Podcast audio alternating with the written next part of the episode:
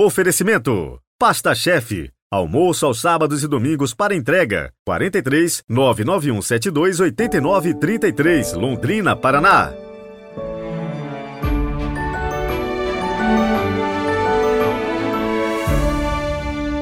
Quarta-feira de cinzas, 22 de fevereiro de 2023.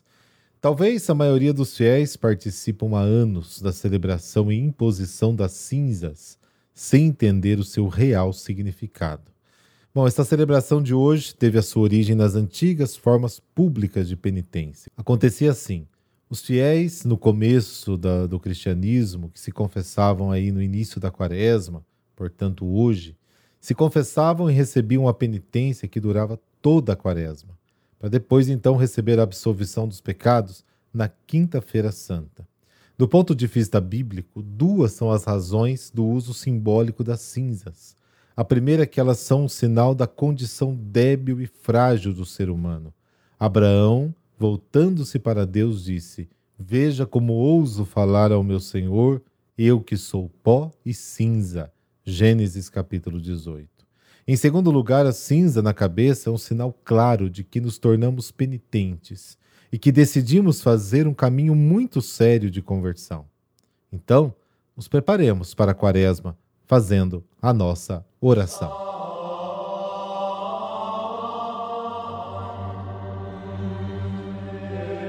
Pelo sinal da Santa Cruz, livrai-nos Deus, nosso Senhor, dos nossos inimigos Concedei-nos, ó Deus Todo-Poderoso, iniciar com este dia de jejum o tempo da Quaresma, para que a penitência nos fortaleça no combate contra o espírito do mal. Amém.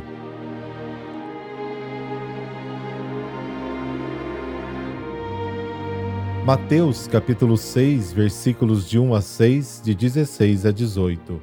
O Senhor esteja convosco, Ele está no meio de nós. Proclamação do Evangelho de Jesus Cristo segundo Mateus. Glória a vós, Senhor. Naquele tempo disse Jesus aos seus discípulos: Ficai atentos para não praticar a vossa justiça na frente dos homens, só para serdes vistos por eles. Caso contrário, não recebereis a recompensa do vosso Pai que está nos céus. Por isso, quando deres esmola, não toques a trombeta diante de ti, como fazem os hipócritas nas sinagogas e nas ruas para serem elogiados pelos homens. Em verdade vos digo que eles já receberam a sua recompensa. Ao contrário, quando deres esmola, que a tua mão esquerda não saiba o que faz a tua mão direita, de modo que a tua esmola fique oculta, e o teu pai, que vê o que está oculto, te dará a recompensa. Quando orardes, não sejais como os hipócritas que gostam de rezar em pé nas sinagogas e nas esquinas das praças para serem vistos pelos homens. Em verdade vos digo, eles já receberam a sua recompensa. Ao contrário, quando tu orares, entra no teu quarto, fecha a porta e reza ao teu pai que está oculto. E o teu pai que vê o que está escondido te dará a recompensa. Quando jejuardes, não fiqueis com o rosto triste como os hipócritas. Eles desfiguram o rosto para que os homens vejam que estão jejuando. Em verdade vos digo, eles já receberam a sua recompensa. Tu, porém, quando jejuares, perfuma a cabeça e lava bem o rosto, para que os homens não vejam que tu estás jejuando, mas somente teu Pai que está oculto. E o teu Pai, que vê o que está escondido, te dará a recompensa. Palavra da salvação. Glória a vós, Senhor.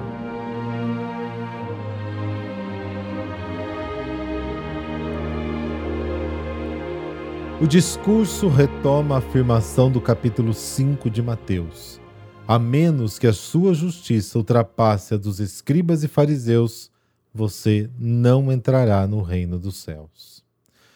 A palavra justiça, ou o termo justiça, é usado na Bíblia para resumir a relação do homem com Deus, a piedade, a religiosidade, a fé. As relações com Deus, nosso Pai, devem ser marcadas pela confiança, pela esperança e, sobretudo, pela sinceridade de coração. A justiça autêntica não tem como referência os homens, mas deve ser exercida diante do Pai que está nos céus em benefício dos irmãos. Buscar ser notado pelas pessoas é, de certa forma, perder a recompensa do Pai. Mateus sublinha a vaidade de um gesto puramente humano. Os hipócritas que buscam a aprovação do mundo já receberam a sua recompensa. A hipocrisia consiste no fato de que uma ação que tem Deus como destinatário é desviada de sua finalidade. A esmola, a oração e o jejum devem ser feitos tendo como objetivo o Pai, que vê em segredo. Essas ações feitas em segredo, entre aspas, não significam necessariamente ações secretas. Elas indicam toda a ação, mesmo pública, seja feita para o Pai e não para ser vista pelos homens. É a intenção profunda que conta, porque a recompensa está neste nível. A recompensa é a autenticidade da relação com o Pai. O cristão deve dar esmola para salvaguardar a retidão da ajuda prestada ao irmão por amor ao Pai. A exploração da oração é a distorção mais inexplicável da piedade, porque põe ao seu serviço também o que é essencialmente de Deus. Em sua intervenção, Jesus não pretende modificar o ritual da oração judaica. Ele apenas sugere uma forma mais correta de realizá-la, evitando a ostentação, o formalismo, a hipocrisia. Os próprios rabinos ensinavam: aquele que faz da oração um dever, que volta em um horário determinado, não reza com o coração. A chamada de Jesus está na mesma linha da tradição profética e sapiencial e encontra confirmação nos seus ensinamentos que virão em seguida e ainda mais na sua vida. O jejum é outra prática importante da antiga e da nova justiça. É um ato penitencial que completa e ajuda a oração. Jesus, como os profetas, não condena o jejum, mas a forma como foi realizado. Em vez de expressar a própria humilhação, tornou-se uma exibição de orgulho. O jejum cristão, como a esmola e a oração, deve ser feito em segredo. O cristão não deve exibir sua penitência, pelo contrário, deve escondê-la com uma atitude alegre. O jejum, como qualquer outra forma de sofrimento, é fonte de alegria porque nos aproxima de Deus. 1 Pedro capítulo 2. Aliás, o jejum só tem valor mesmo quando o que deixamos de comer é depois doado aos pobres ou a uma instituição de caridade. Não comer agora no tempo da quaresma para comer depois não é e nunca foi jejum de fato.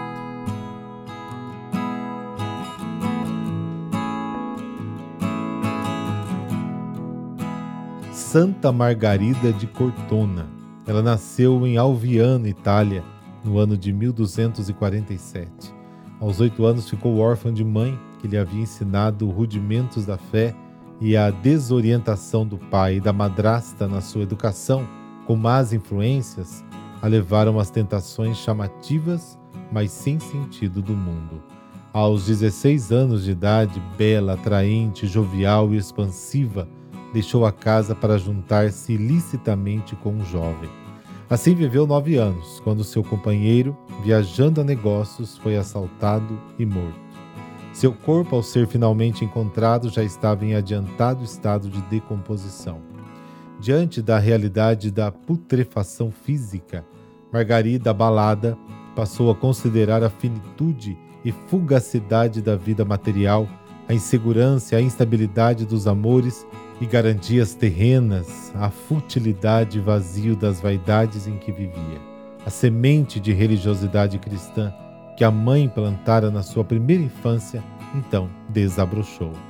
Seguindo o impulso interior, foi para a cidade vizinha de Cortona, buscando o convento franciscano para confissão e orientação espiritual. Recebeu entre lágrimas o perdão dos pecados e pediu para ser admitida como penitente na Ordem Terceira Franciscana.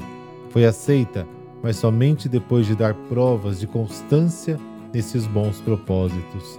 A Igreja procura ser prudente para não deixar que apenas fortes emoções sejam motivo para que se assumam responsabilidades, sem as verdadeiras condições de cumpri-las.